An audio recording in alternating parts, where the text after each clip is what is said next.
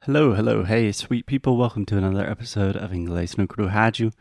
My name is Foster, and sitting right next to me is the one, the only, Alexia. Sleepy Alexia.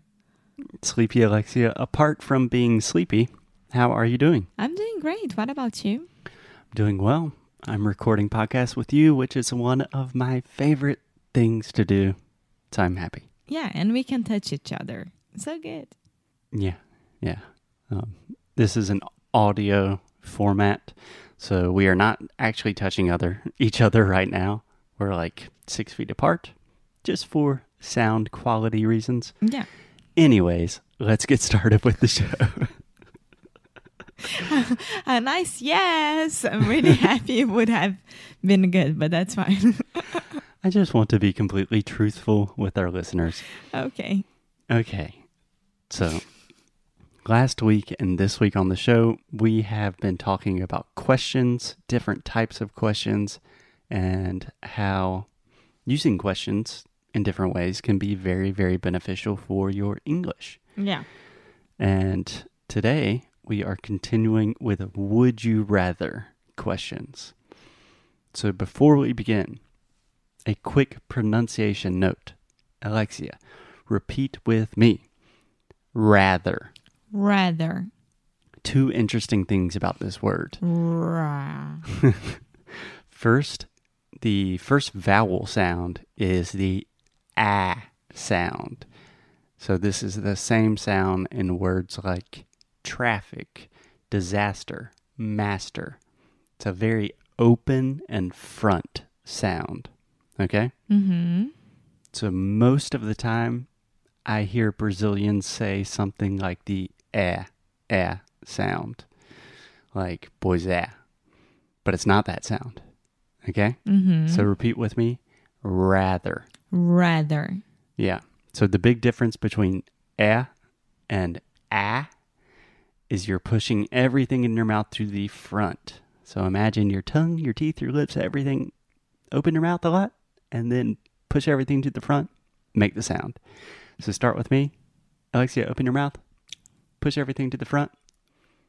Ah. Ah. So more to the front. It's not like the Ah. dentist. Ah. Ah. Ah. Ah. Ah. Rather. Apple. Apple. Traffic. Traffic. Disaster. Disaster. Madness. Menace. There we go. That was pretty good. Thank you. Okay, just wanted to clarify that because a lot of people have a tough time Mm-hmm. with that sound. Yeah. And my second pronunciation point there is a TH in this word. So you should probably bite your tongue. Yes, rather. Yeah. And not rather. Rather. Yeah. Okay, anyways, let's get on with the show. Alexia, today I have a would you rather question for you. Shoot it.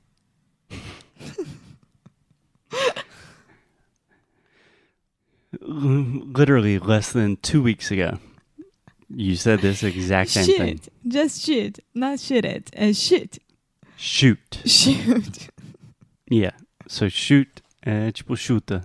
You know, like, tell me. Give it to me. Shoot it implies like shoot the animal or something. shoot. Yeah. He's so mad at me. I'm not mad. Just sometimes I really appreciate your confidence to try new things. But sometimes you can just say, okay, ask me the question. okay, Alexia, would you rather be forced to dance every time you hear music or be forced to sing along to any song that you hear? Poor people, if I were forced to sing along Okay, so because it's a, it's a disaster. It's a completely disaster. it's a complete disaster. Yeah, a complete disaster. Okay, first, what do you understand from this question? Like, give me, paint me a picture of the two different options. uh, dance every time that a song is playing. Um, like it doesn't matter if it's in a store or in a car or whatever, or to sing along in the same situations. Yeah. So you would choose dance. Yes. That's what I imagined. Alexia has a background in ballet, so you are a dancer. But I think I would definitely choose sing. And I have some good reasons, I think. Amor, you know that when I sing, I am either not being completely aware of the words, especially in English. And second, I have no intonation, no rhythm at all. With dance, I do, Okay. at least. Okay. That's fair. But you love singing. And I was imagining you like to sing to your favorite songs. yeah. I was just imagining, think about a lot of the music that I listen to that's like kind of sad, like singer, songwriter, folk songs. Imagine every time you go to Starbucks or something and they have that kind of music and you have to dance to that. I would be doing a very good performance, What kind of dance would you do? a very slow one. Maybe I would have to solo dance with somebody else, but I'll be dancing. Okay. okay. I mean, either way would be very, very fun to watch because I mean, I and right now in my mind, my head is like, imagine if the whole world had the same situation that you had to choose between dance or sing along, and then you go to a Starbucks and then you meet people there, and half of it is dancing and the other half is singing. Um, The world is just a constant flash flash mob. mob. Yeah. Yeah, Yeah. That would be interesting if you apply this universally. yeah, I was just imagining if you dance publicly in a place where no one else is dancing, that's going to be weird and awkward. And everyone's going to see you and look at you. But if you're singing along to a song, that's something you see pretty commonly. if I had the gift to sing, I would choose sing, but I don't. So I am like, okay, guys, you don't have to be through that. I can pagar mico all by myself. That's it. Awesome. so while Alexia is paying the monkey, I would be singing along. I and hope you have a nice voice.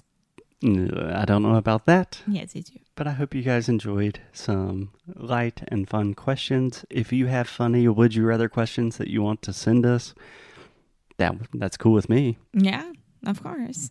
Awesome. Cool. So we will see you guys in the next episode. Bye.